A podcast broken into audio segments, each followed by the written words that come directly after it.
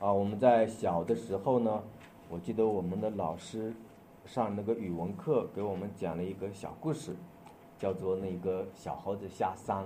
我不知道大家知道不知道啊？就是说什么呢？因为有小孩子哈，我就讲这个小故事吧。他这是一个小猴子，他下山，他去找食物，然后来到一个玉米地里呢，看到那个玉米呢是又长又大啊又甜，所以呢他就掰了这个玉米，啊他很兴奋，拿着这个玉米往前走的时候呢，刚走不远，他又看到了那个树上的桃子呀，又大又红，所以呢他就把这个玉米给扔了，然后就干什么呢？摘桃子。啊！可是他又走了不远的时候呢，他又看到了什么呀？一个瓜田啊！看到那个瓜田里面的西瓜呢是又大又圆，然后呢，这个小猴子就扔了这一个呃西瓜，这个就是就摘那个桃子啊，摘桃子。所以说你就可以看到，在这样一个过程当中，他一会儿就把他所拥有的撂了，然后拿一个前面那一个。引诱啊，感他感觉到很有价值的那一个事情，所以到了最后，我们会看到他又走的时候呢，又看到了一个小兔子啊，他抱着那个西瓜往回走的时候，碰到这个小兔子的时候很可爱，他想抓住这个小兔子，然后就把那个大西瓜就扔了，扔了之后，他要追赶这个小兔子，结果小兔子没有找到，也没有追到，人家三蹦两跳逃到树林里不见了，然后小猴子呢就空空的而回。什么也没有得到。我我小时候读这篇课文的时候，我令我最大触动的一个地方就是什么呀？就是帮助小猴子。我说他不应当把大西瓜丢了去追那个小猴子。为什么呢？因为这个导致他什么也没有得到，是不是啊？什么也没有得到。那这个故事真的是在告诉我们一件什么事情呢？他在告诉我们，做事的时候，如果你三心二意。半途而废，什么也得不到啊！也就是说，让我们看到了什么呢？看到了，如果我们不能够在一件事情上持守我们的那一个意志，你所有的事情都没有结果，都是虚空的。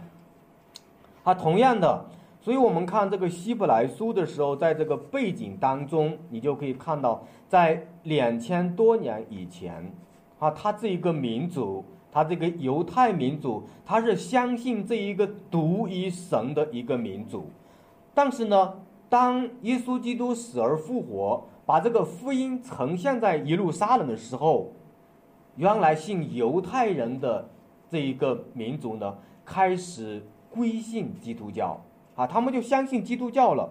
但是在写希伯来书的这个过程当中，就是在那个年代里面。信耶稣基督的这一个信仰是要面临着逼迫、面临着挑战、面临着试探的啊！所以说，这个挑战使这一个希伯来的民族，他们有一个极大的危机，就是他们想返回犹太教，不想信基督教了。啊，所以说，在这个时候，他们是有很挣扎的。所以在第六章里面，你就能够看到这个挣扎。那这一个希伯来书的作者呢，就在他们的挣扎当中来劝勉他们，来警告他们，来警醒他们。所以呢，我们可以看到，看到什么呢？看到犹太民族啊，犹太的教的基督徒，他们在面对他们传统的信仰犹太教的时候。有一种不舍的情感，而面对基督教呢，他也放不下，就是他在那一个挣扎的那个张力当中，所以你会看到在呃看到在呃希伯来书的六章里面，他讲到了这一个第这一个十节的时候，就是说什么呢？他们还能够想出爱心，相牵伺候圣徒。如今还是伺候，就是他还能还能够俯视他身边的肢体，还能够俯视这个群体，证明他对基督教的这一个信仰，他没有完全的，呃，完全的呃离开。但是他呢，又对他的这个犹太教呢，有一种依依不舍，想返回的那一个冲呃那一个感呃那一种情感。所以在这个意义上，希伯来书就产生了。那么我们在看这一个希伯来书的时候，你就会看到，在这个第十一节，他讲了一句话，他说：“我们愿你们个人都想出这样的殷勤，使你们有满足的指望，一直到底。那就是说，你读这段经文的时候，读这段话语的时候，你就会知道，犹太教的基督徒他的那个信心是很微小的，他们没有一个满足的指望。也就是说，满足的指望是什么意思呢？就是充足的信心。甚至于，我们可以这样这样来理解，犹太教的基督徒，他们目前对他们前面的那一个信仰的道路犹豫不决。信心不是很坚固，他们不具备哪一个什么呀充足的信心，所以呢，希伯来书里面就告诉我们说什么呀？他就要说第十一节，我愿意你们个人都想出这样的殷勤哦，你就明白了，一个人在信仰上。在你的追求上面，你没有满足的信心，没有充足的信心，或者说你对前面的那个道路他没有把握的时候，他的生命的状态是坍塌的，他的心灵是流荡的，是不是？他没有那种应亲为主做工的心智，甚至于他的整个的生命状态都是垮塌的。啊，你会看到什么呢？看到了他们灵性的呆板。灵性的懒惰，灵性的迟钝。我想问大家，在我们的中间，我们是不是这个状态？你你信耶稣吗？我相信我们大家都信，我不否认。但是，耶稣基督的福音对你有多大的支持？有多大的盼望？对不对？我们一边工作，我们一边学习，我们一边服侍。但我们不是带着那一个充足的心在奔跑，很软弱的灵性，是不是啊？所以你回到这一个光景里面，你会看到希伯来书的作者知道那一那一群人是软弱的，他知道那群人是不殷勤的，是懒惰的，他知道他们的灵性是什么呀？是呆滞的，是呆板的，因为他们缺乏一个动力。所以就写下了希伯来书的十三章到呃六章的十三节到二十节。那这一段经文呢，就是要帮助这一个犹太的基督徒，甚至于说也是在帮助我们面临着我们的这一个软弱的一个状态的基督徒，如何重新的对上帝有一个信靠，还有一个信靠。所以我们会看到在这里面，那我们看第一第一个小题目。啊，就是神庄严的应许，那就是说，神如果想眺望我们的那一个对上帝的信靠，从哪里开始呢？啊，十三节就讲告诉我们说，当初神应许亚伯拉罕的时候，因为没有比自己更大可以指责启示的，就指着自己启示说：好，我们先听到这里，我们先看神应许亚伯拉罕。也就是说，犹太人的基督徒，啊，他们在面对自己信仰软弱的时候，上帝没有提别的事情，他提到了一件事情，神应许亚伯拉罕的事情。他也就是说什么呢？也就是说，犹太的基督徒的信仰一定要追溯到亚伯拉罕那里，啊，一定要追溯到亚伯拉罕那里。那么我们呢？我相信我们大家都在读过《创世纪》哈。如果我按照我们教会的这一个呃程序来看，我们已经读了两遍了《创世纪》。那我想问大家，神在应许亚伯拉罕的时候，神应许他什么？大家知不知道？有没有思考过？你读圣经的时候，你有没有思考过，当神要应许亚伯拉罕的时候，是一个什么应许临到了亚伯拉罕？我们读那个创世纪的十二章吗？哦，读过是吧？啊，你就会看到神对亚伯拉罕说什么呢？我必叫你成为什么呢？大国啊！我必赐福给你，叫你的名为大，你也要叫别人得福，是不是？哦，得福，并且还强调了一句话，他说什么呢？地上的万族都要引你什么呀？得福。也就是说，神在给。亚伯拉罕的应许当中是关乎的一个国度，而这个国度当中呢，因着神要赐给亚伯拉罕，那么人呢就因着亚伯拉罕得到了福气。甚至我们可以这样理解，就是说，神要给亚伯拉罕的这个国度，关乎着万民的福气。啊，就是这样的一个意思。那么我们可以理解，可以理解什么呢？就是亚伯拉罕立我们有多少年了？大家算过这个这个年代吗？啊，我们可以推一下啊。比如说，耶稣立我们多少年了？耶稣基督两千年。好，我给大家再。那耶稣基督立这个摩西多少年了？一千五百年，明白吗？一千五百年往前推，然后神对亚伯拉罕说过一句话：四百三十年之后，他的后裔要进迦南地，就是摩西的时代，是不是啊？那你再加上四百多年，那就是说，亚伯拉罕立我们是四千年左右的一个历史的人物。啊，那我为什么要这样的推呢？因为我要让我们大家知道，亚伯拉罕他是一个真实的历史中的伟大的人物，他不是一个虚构的。那么我们可以看到，当神要应许给亚伯拉罕这个国度的时候，那这个国度是什么呢？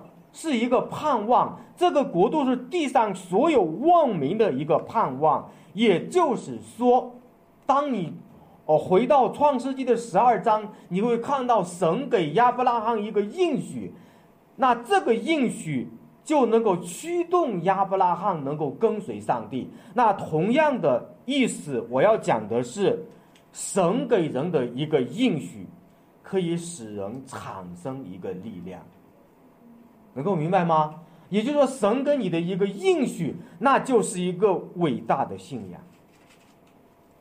哎，我我我们在这个中国的这一个啊，我尤其在太原市，你就能看到一个一句话，啊，在小店区我就能够看到啊，他说他说什么呢？他说人民有信仰，国家有力量，民族有希望，还有盼望，是吧？啊，那你他。其实我们知道，它这是一个假福音啊，这是一个假的一个引导。但是我们在这里，我们要看什么呢？我们看到的是上帝给亚伯拉罕的那个国度，他要成全万民。那我我们就要讲了，亚伯拉罕就称为了我们希伯来民族，或者说整个人类的一个信仰的相主。而神给而神给这一个亚伯拉罕的这一个应许，也就是说，关乎到了犹太的基督徒，也关乎到了普世的所有的人类啊！这就是神给他的一个应许的一个强设啊，一个意象，或者说是一个胡召。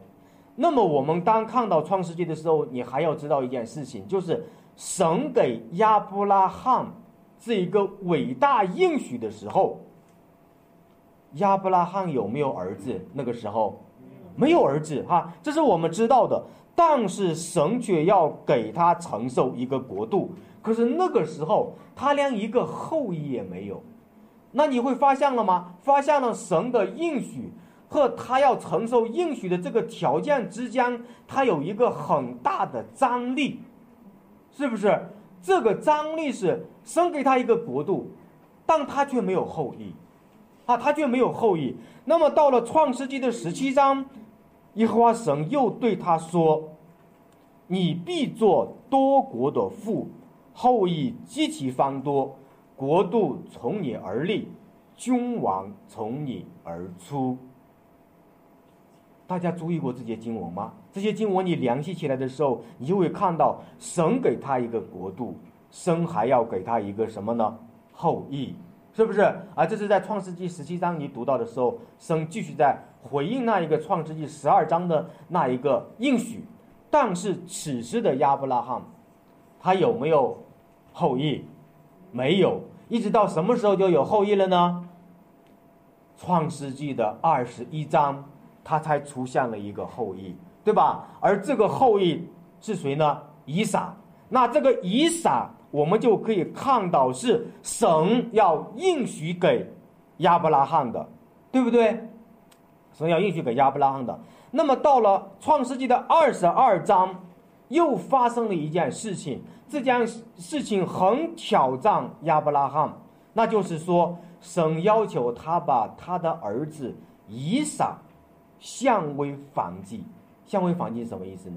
就是把这一个儿子给什么呢？杀死，是吧？杀死。那么我们可以看到亚伯拉罕在当时，我们就看到他顺服了上帝的旨意。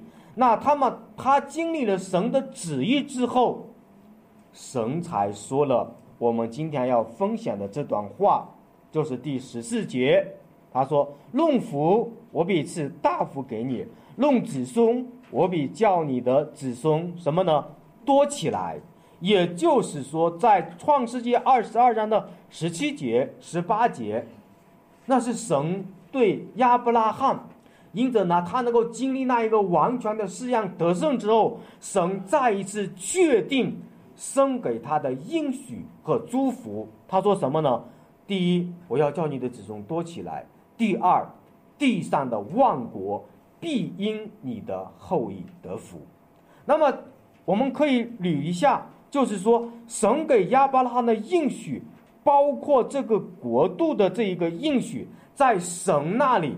他已经给他讲出来了，给他画出来了，给他设计出来了。那么我想问大家，他有没有得到呢？他是怎么得到的？你看希伯来书的经文，他说什么呢？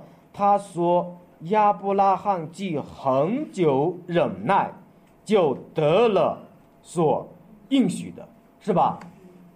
其实，在圣经里面，我们经常可以读到这一个。忍耐，对不对？那我想问大家，忍耐是什么意思？大家有没有忍耐？甚至于就是说，在神给你的这个应许的当中，就是神给你关乎你的应许当中，你有忍耐吗？你有没有忍耐？是不是？那这里面他就突出来说，亚伯拉罕忍耐很久，忍耐，也就是说他是长期的忍受之后，他就得着了。那么换言之，我们可以这样理解：亚伯拉罕经过长期的忍耐等候这件事情，他就成就了，是不是？神的子民在承受神应许的事情上，你会发现一件事情：神的子民，神要求的是他要忍耐。他要忍耐，那么这件事情，就告诉我们，告诉我们什么呢？告诉我们，长期忍耐等候某一件事的完成，是在我们灵性上面降造过程当中最重要的一个功课。而忍耐的果子，其实说白了，就是亚伯拉罕对上帝的信靠，啊，就是退的的对神的信靠。那么，我们就可以这样讲：如果说忍耐对我们是如此的重要，我们有没有忍耐？或者说，我们这样理解吧：我们对神给你的应许有没有忍耐？如果你在做一件事情的时候，或者是周围的我们的邻这个人际关系当中，或者在我们的工作、我们的生活啊，我们一切的事工当中，你有没有忍耐？有没有忍耐？因为忍耐就表示你对上帝有一个极大的信靠，啊，所以罗马书的第五章里面，保罗在分享到说，我们与上帝的那一个呃呃生命和好之后，我们品格塑造的入门的功课，第五章里面他就讲到忍耐，但这个忍耐是怎么给我们的呢？他是透过患难给我们的。啊，格林多强书的十三章的四节，他也讲到了一个恒久忍耐，恒久忍耐前面他讲了一个两个字，就是爱是恒久忍耐。那也就是告诉我们在忍耐的这个品格上面，你降造起来的信心，当你在神面前降造信心之后，你能够产生所有圣经上所讲的属灵的品格。可是我要问大家：我们遇上事情，或者说在我们的生命当中，你有没有忍耐？如果你没有忍耐，那证明我们的这一个生命是一个不成熟的一个标志，是不是？所以我们看到神在庄严的给亚伯拉罕这一个应许的这件事情上，亚伯拉罕恒久忍耐，就得到了神的应许。那我要挑战我们大家，神有没有给你一个应许？那在这个应许当中，你有没有忍耐？或者说，我们可以这样说，是不是就是当当的你的忍耐就能够成就那个应许吗？啊，我们来看第二点，就是上帝的永不改变。耶和华神为了证明自己的言出必行、行出必果的那一句应许，那个应许就指着自己起誓。是不是啊？也就是说，我们看到了，在这个经文当中，他就讲到了神的应许和关乎到上帝的启示之间的一件事情，啊，启示一样的事情。他这里面说什么呢？人呢都是指着比自己大的启示，那又告诉我们说，人和神之间，哈，还有人和人之间，他为什么要启示？启示的目的是干什么呢？因为在这里面，我们看到，在这个经文当中，你看到这个第十六节，人都是指着比自己大的启示，并且以启示为实据，了结各样的什么呢？争论，对吧？哦，那我们看到什么呢？看到了，如果是人和人之间有一个约定，或者有一个承诺。他们就以这个承诺的根基，或者承诺要实现，那就以启示为实据，来成全他所承诺的，啊，这是讲到了人，所以在希伯来书里面，他又告诉我们说什么呢？告诉我们说，如果人要成全、成就、做成某个承诺，他会举着比自己大的来启示，来证明他所做的这件事，他要。言出必行，那么轮到了上帝要做这件事情的时候，圣经里面告诉我们说，没有比自己更大的，所以他指神是指着谁启示呢？自己来启示。那神不指着自己启示的这件事情，他要讲什么呢？他要证明什么呢？就是证明神给亚伯拉罕的应许，他必须得要完成。必须得要成就，那神启示的目的和意义的背后，其实正是要加添亚伯拉罕对神的信靠，啊，对神的信靠。所以，我们我们可以再回到创世纪，你就可以看到亚伯拉罕七十五岁被上帝呼召。是吧？哎，他有了那一个应许，他有了那个意向的驱动，他离开了自己熟悉的家乡，来到了一个他所不认识的外邦。神说：“我要把这块土地赐给你。”但是那个时候他连儿子也没有。那么到什么时候他有儿子呢？你如果算一下，你就知道了。在他一百岁的时候，他有了儿子。他七十五岁离开了迦南，一百岁，呃呃，七十五岁离开家乡，来到了迦南，一百岁有了这一个儿子。那么中间的年龄，他有多少年呢？二十五年，是不是？也就是说，我们有没有看到一件事情？就是神在亚伯拉罕的这个信心的塑造过程当中。他用了二十五年的时间，那问题来了，我们对某一件事情，你能不能够持守或者忍耐二十五年？但是这个二十五年的时间是很宝贵的，为什么呢？他塑造了亚伯拉罕的信心。二十五年对我们来说长不长呀？很长的一段时间了，是吧？基本上把我们的呃三分之一的时间都都用了。那你会看到，但是神却告诉我们什么呢？在这段，在这个亚伯拉罕的故事里面，告诉我们，在这二十五年当中，神在塑造亚伯拉罕对他的信靠。神在告诉亚伯拉罕说：“我是不改变的神，我出来的话语一定要成就。”啊，这个是什么呢？这个是神对亚伯拉罕塑造的一个基点。那也就是说，当保罗在写这一个罗马书的时候，在这个第四章的十七节，他就讲到了亚伯拉罕的信仰，他就讲到了亚伯拉罕和神之间的一个关系。他说什么呢？他说亚伯拉罕所信的神是死无变为有的神。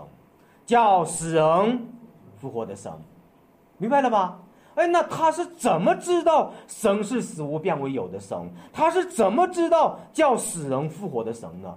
也就是说，在亚伯拉罕的信仰当中，他就已经在相信死人能够什么呀复活。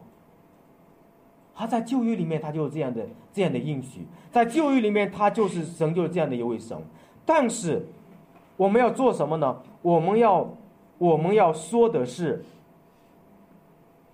神怎么样让他知道，神是一位死无变为有的神。你细读那个创世纪，你就会知道，我们就会明白，其实亚伯拉罕在那个时候已经年纪老迈，对不对？尤其是圣经里面突出记出了记载了，莎拉的月经已经断绝。那就表示他已经没有了这一个生育的功能，是吧？没有生孩子的指望了。可是，在这个一百岁的时候，他却得到了一个儿子，是不是？啊，叫名叫以撒。神是不能生育的妇人，称为一个多子的乐母，在这个绝望中，给了人一个极大的盼望，而在这个盼望当中。神就让以亚伯拉罕夫妇经历到神是能够使无变为有的神，你信吗？你信这位神是使无变为有的神吗？你信的神是不是就是亚伯拉罕所信的神？如果说亚伯拉罕的信心能够被神所塑造，我们的信心。有没有机会愿意被神所塑造？你愿意去等那一个你认为可能不值得等的二十五年？因为甚至于可能神在你的生命中塑造你的时候，可能用的比亚伯拉罕的时间更长，对不对？因为神做事是不一样的，他可能在那个人的身上是五年，他可能在另一个人身上是他的一生，但是得到的那个祝福。得到的那一个属灵的奖赏，却不是我们用我们的这个思维能够明白的，啊！求神来帮助我们，啊！求神帮助我们，这就是神给亚伯拉罕的一个死无变为有的一个过程，啊！让神让亚伯拉罕有一个亲身的经历，我所信的神，原来是死无变为有的神，啊！是，那就是说什么呢？我们可以看到。神在这件事情上做了他自己的工作，那么第二个，我们可以思考一下，神怎么样让亚伯拉罕知道他是一个叫死人能够复活的神呢？如果你读这个创世纪，就是亚伯拉罕的故事，我想问大家，你能不能读出来，他所信的是一个叫死人能够复活的神？我想问大家，你读创世纪的时候有没有读出这一个、这一个保罗读的这一个嗯真理来？有没有？有没有？没有是吧？我相信大家，因为在那段话整个亚伯拉罕的这一个故事当中，他根本就没有讲到能够叫死人复活，是不是？那为什么保罗敢这样如此的说他是叫死人复活的神呢？好，所以说我们弟兄姊妹，我们还要回到亚伯拉罕的故事里面，就是我们今天所讲的这段经文。他说什么呢？第十四节：论福，我比吃大福给你；论子孙，我比叫你的子孙多起来，是吧？多起来。那么我想问大家，这段经文它的出处在哪里？大家知不知道？它就在创世纪的二十二章十七到十八节。明白吗？十七到十八节。那么在这一段话之前，你往上推，你就会发现二十二章发生了一些什么事情呢？发生的就是神要求亚伯拉罕把伊撒向上，就是刚才我讲的。那向伊撒意味着按当时的风俗，就是把这个伊撒给杀死，放在那个祭坛上，把它给烧掉，明白吗？这就叫向房祭，这就叫向房祭。但是我们看到亚伯拉罕有没有不舍得让他的儿子去死呢？有没有？没有，他就送服了。他就去把呃亚诺呃伊撒啊要准备杀的时候，神给他预备了一个羔羊，对吧？啊，这是我们所知道的这个脉络。但是在这个脉络当中，你会看到神给他预备了一个可以代替伊撒去死的羔羊。然后这件事情之后，神说了希伯来书六章的十四节的这段话。那么在这段话里面，神就告诉他说，神要赐福他。要赐福他的子孙啊，使他的子孙能够多起来。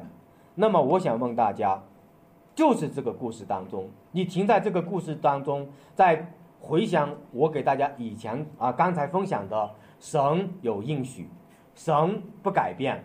你从这个神所有应许，神所不改变，然后他又经历了神是死无变为有的神，你能不能推导出来，神是一个能够使死人复活的？神呢？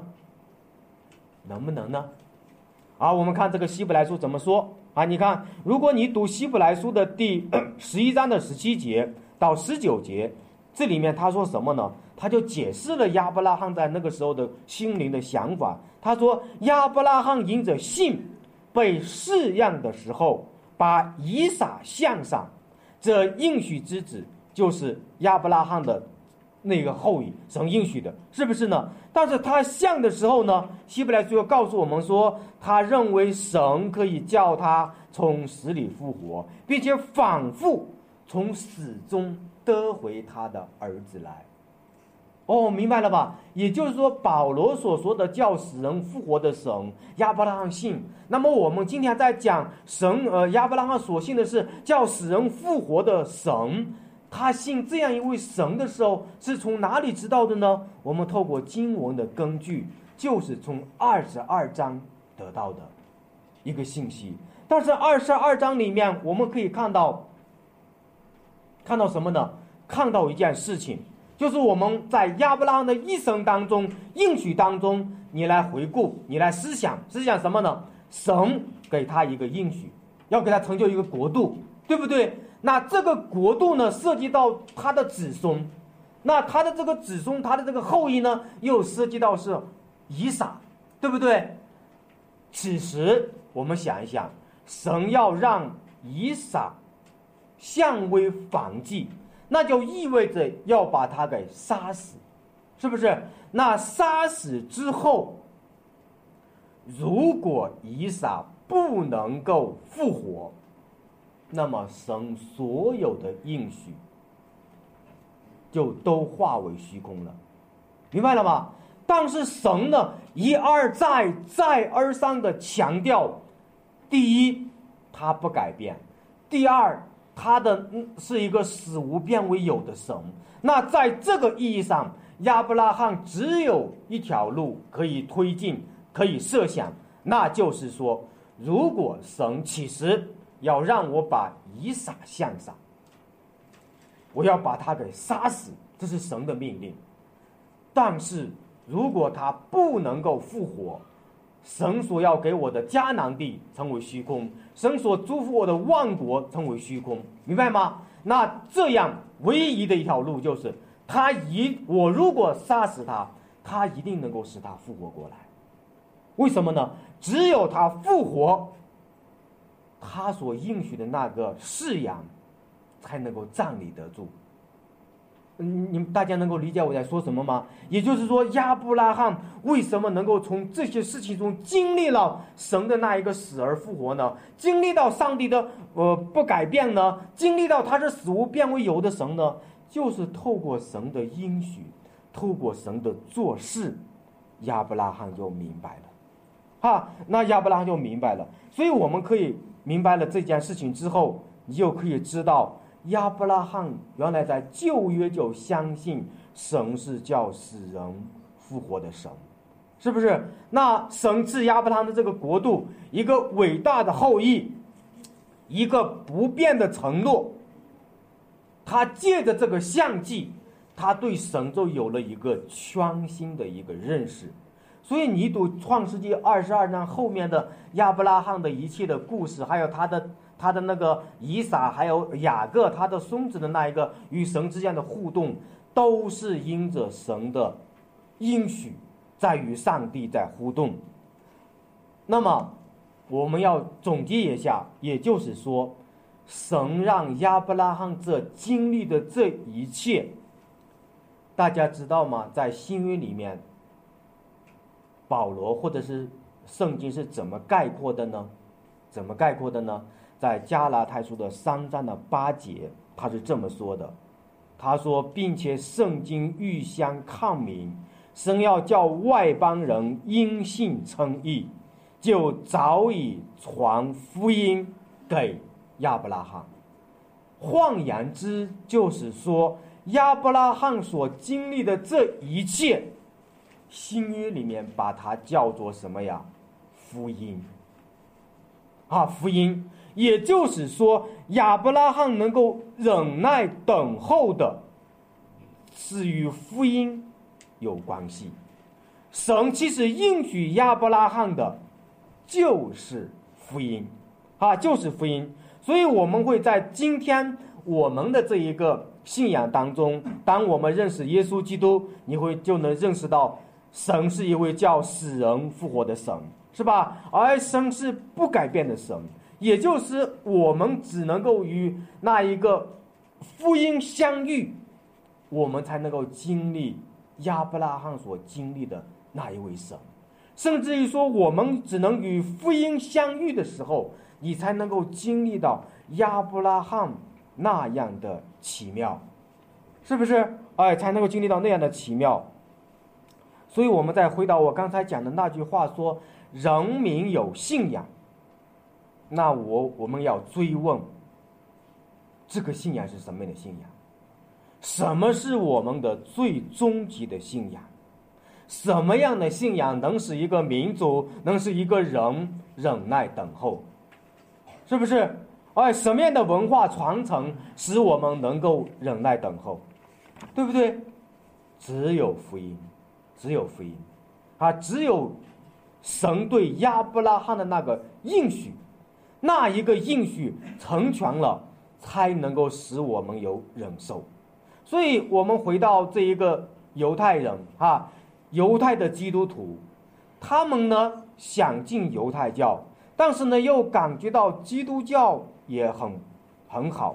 面对这样一个式样，他们失去了对那一个信仰的专一，因为他们面临着一个式样上的试呃信仰上的试量。他们相比于他们的先祖亚伯拉罕。他们没有那一种起初的热忱，亚伯拉罕的忍耐等候，其实与神的不改变的那一个应许有密切的关系。所以我们会看到圣经上，当讲到亚伯拉罕能够忍耐等候的同时，他在强调一个神的属性，就是他是不改变的神，也就是经常我们会看到。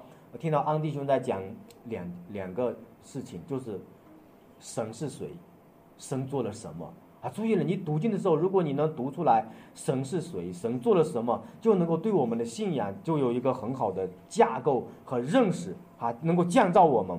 所以我们会看到什么呢？看到整本圣经在这个罗马书里面，他都讲到说十五章，他说圣经所教训我们的目的，就是让我们忍耐。和得安慰，啊，忍耐和得安慰，其实忍耐里面其实就是信心里面的一个果子啊。正因为有信心，我们才能够有盼望啊。保罗把这个忍耐和安慰一同的啊放在一起，是证明了一个人有忍耐的时候，证明他的里面心灵里面是得着安慰的，而得着安慰，为什么呢？因为他有一个盼望。为什么有盼望呢？因为这是因为神有一个应许，啊，神有一个应许，所以我们看到看到了这一个应许，赐福不变，它在支撑着我们的信仰。也就是说，我们的信仰能够被神支撑起来，能够被建造起来，是因为神不改变。神有一个不改变的应许，使我们对神有极大的盼望。人只有活在一个盼望当中，你才能有活力，对吧？我们才能够真正在这个盼望当中看到神给我们的力量，而这个应许就是福音啊，就是福音。如果说亚伯拉罕因为神不改变的应许，使他大有盼望。能够持久忍耐，那么我们的指望，我们的盼望在哪里呢？其实就是福音，啊，就是福音，啊，所以我们看看第三点，神话语的将力，啊，我们回到这一个呃呃希伯来书里面第六章里面所突出要讲的，其实就是神给亚伯拉罕的一个大国，而这个大国赐福他的后裔。哈，就是望族要因他的这个后裔得福的这一个应验和这一个成全，初次的应验。我们读圣经，你可以看到是应验在谁的身上呢？是以撒的身上，明白吗？以撒的身上，但是更大的应验并不是伊撒，而是耶稣基督。为什么呢？因为我们从整个的救赎的历史的脉络，你看的时候，你看到的是以色列人进入迦南，承受了那一个应许之地，然后又失去了，是不是？神呢应许他们有一个更大的盼望，就是弥赛的国度；神应许他们有一个更大的王，就是那位弥赛亚要到来，是不是？他们带着这个盼望进入新约，而我们从新约的总原则，你可以知道，它指向的是。耶稣基督的福音，好，那么我们就可以知道了，神给亚伯拉罕的应许，其实就是什么呀？福音。那么，当我们相信福音的时候，也就是继承了或者承认了、相信了神对亚伯拉罕的应许。犹太人需要这个应许，那么世界上的每一个灵魂。他都需要这个应许，因为唯有这一个应许，才能够站立得住。因为只有这个应许，才能够使我们有盼望。其余的应许，你都找不到盼望。我们从亚伯拉罕到基督是两千年，从基督到我们又是接近两千年，那也就是让我们看到了这一个亚伯拉罕的忍耐。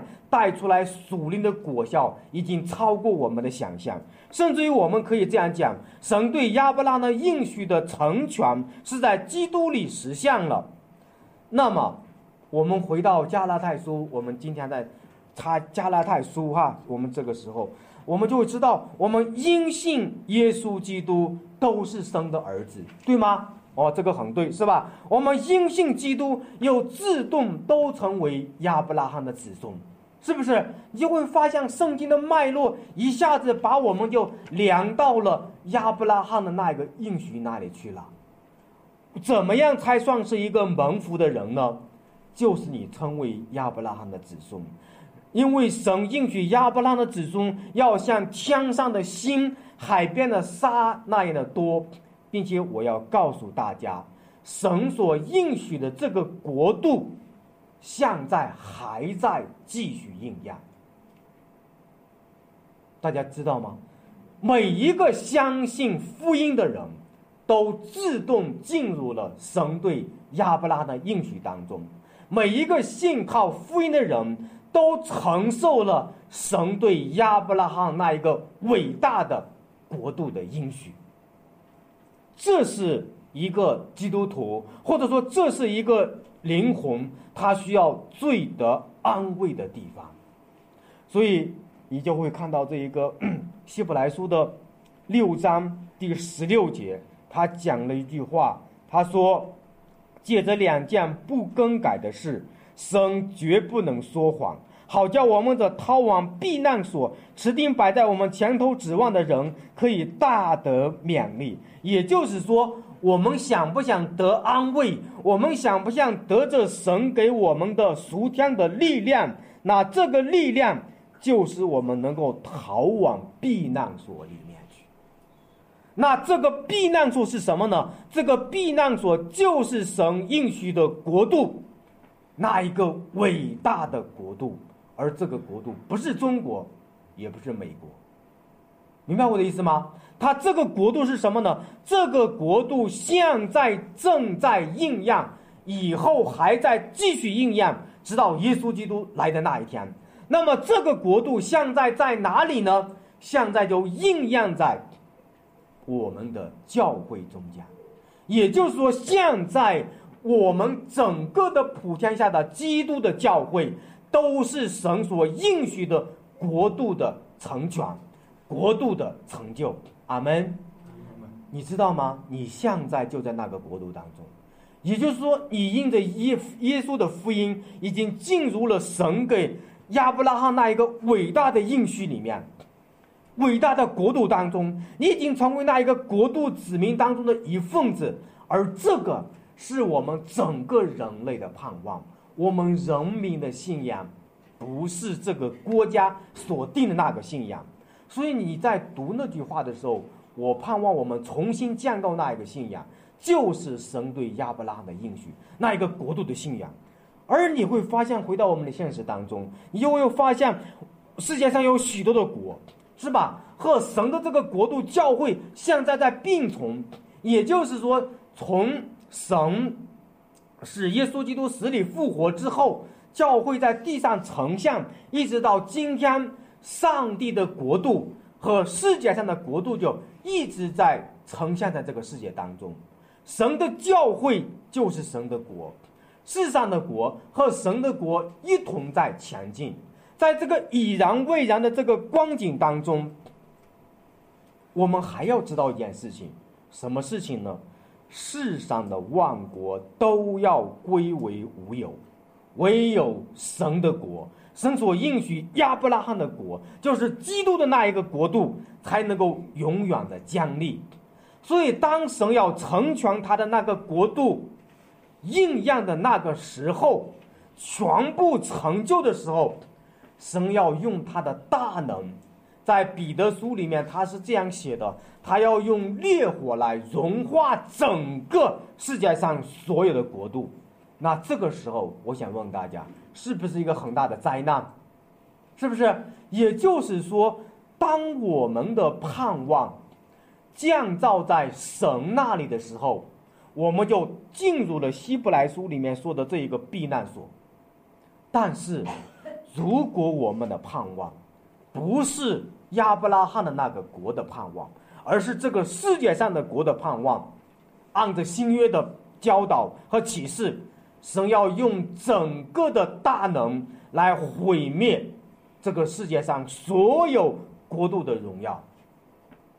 那么此时，你可以想一想，如果说我们面对今年的这一个新冠病毒，我们都手足无措，那面对那一个末日的大灾难，你又往哪里逃呢？那更试想一下的就是说。如果你生命的根基、生命的盼望是降造在这个世界上，你工作的果效也是在这个世界上，因着耶稣基督的那一个国度的成全，我们地上所有的希望都要成为绝望，对不对？所有的盼望都没有盼望，只有是什么呢？只有是上帝的那一个、那一个呃应许。才是真正的我们的盼望。所以希伯来书，我们再看后面，他就讲了一句话，他说：“灵魂的锚，是不是？那也就是说，我们的避难所与我们的灵魂，啊，需要进入那一个避难所里面。我们灵魂的锚要，我们要把它要什么样的拴在那一个避难所的那一个应许当中，而这个避难所就是神对亚伯拉的应许。”神的旨意是不改变的，神是不说谎的。那么神的应许成就，他就一定要完成他的国度的降临，而他国度的降临呢，他又不能够允许世上的国度的存在，所以毁灭旧造的那一刻，就是成全新造的那一刻。而毁灭旧造的那一刻，也是我们人也应当思考，在今生我们该建造的、该成全的，究竟是哪一个国度，哪一个盼望？啊，秋生帮助我们，啊，秋生真的是怜悯我们。所以在这个意义上，我们再回到亚伯拉罕的忍耐与亚伯拉罕的这个盼望上面，你就知道了一件事情：原来他能够忍耐。是因为神不改变，原来他能够有盼望，是因为神不说谎。弟兄姐妹，我们今天，我们如果能够知道今生的指望，我们需要与那一位不改变的神给我们的盼望连起来，我们的指望需要与那一位不说谎的神他的属性连起来。我们所有的一切，才是有真正的意义，因为在那个国度里面，上帝要给我们成全，啊，秋生真的是帮助我们，而我们透过上帝给我们的福音，我们进入了神的家，进入了这个教会，进入了上帝的那一个永恒的旨意当中，神把盼望摆在我们的面前，就是那一个福音里面的。最大的盼望，最能够安慰我们的盼望，他让我们在这个盼望里面学习忍耐。他在我，他让我们在这个福音里面学习忍耐。那么，我给大家今天所分享的秘诀，其实就是亚伯拉罕的秘诀。他如何能够抓住神给他的盼望呢？就是因为他知道神是不改变的，神说的事情，他说了一定会去做。唯有你建立在这样一个基础上，你的信心才不至于摇动，你的信心才不至于垮塌，你才能够在基督里面建造那一个活泼的盼望。我们的生命，我们的服饰才有力量啊！求神来帮助我们。好，最后呢，我以一段话来结束我们今天的分享啊。他是在这一个雅各书里面他讲的，他说：“弟兄们呐，你们要忍耐，直到主来。”看呐，农夫忍耐等候地里宝贵的出产，直到得了秋雨春雨。你们也当忍耐，坚固你们的心，因为主来的日子近了。好，感谢主。那我们今天呢，我们就分享到这里。我们来做一个祷告。哦，亲爱的主，我们感谢张美你。主啊，我们借着今天的分享，你告诉我们。我们所有人类的盼望只有一个盼望，并且是唯一的盼望，就是神对亚伯拉罕国度的那一个应许的盼望。主啊，我们只有进入到那一个国度当中，我们才是真正有盼望的人。我们只有默想在福音里面给我们的那一个伟大的国度的应许的盼望，我们才能够在这个世界上有力量的为你来做见证。求主你来帮助我们。求主你来引导我们，让我们在你的福音当中，在我主耶稣基督的十字架那里面，让我们看到你的应许永远都不会改变。你来支撑我们的生活的那一个力量，使我们能够满有盼望的在这个世上度我们的余生。感谢赞美主，听我们这样的祷告，是奉主耶稣基督的圣名，阿门。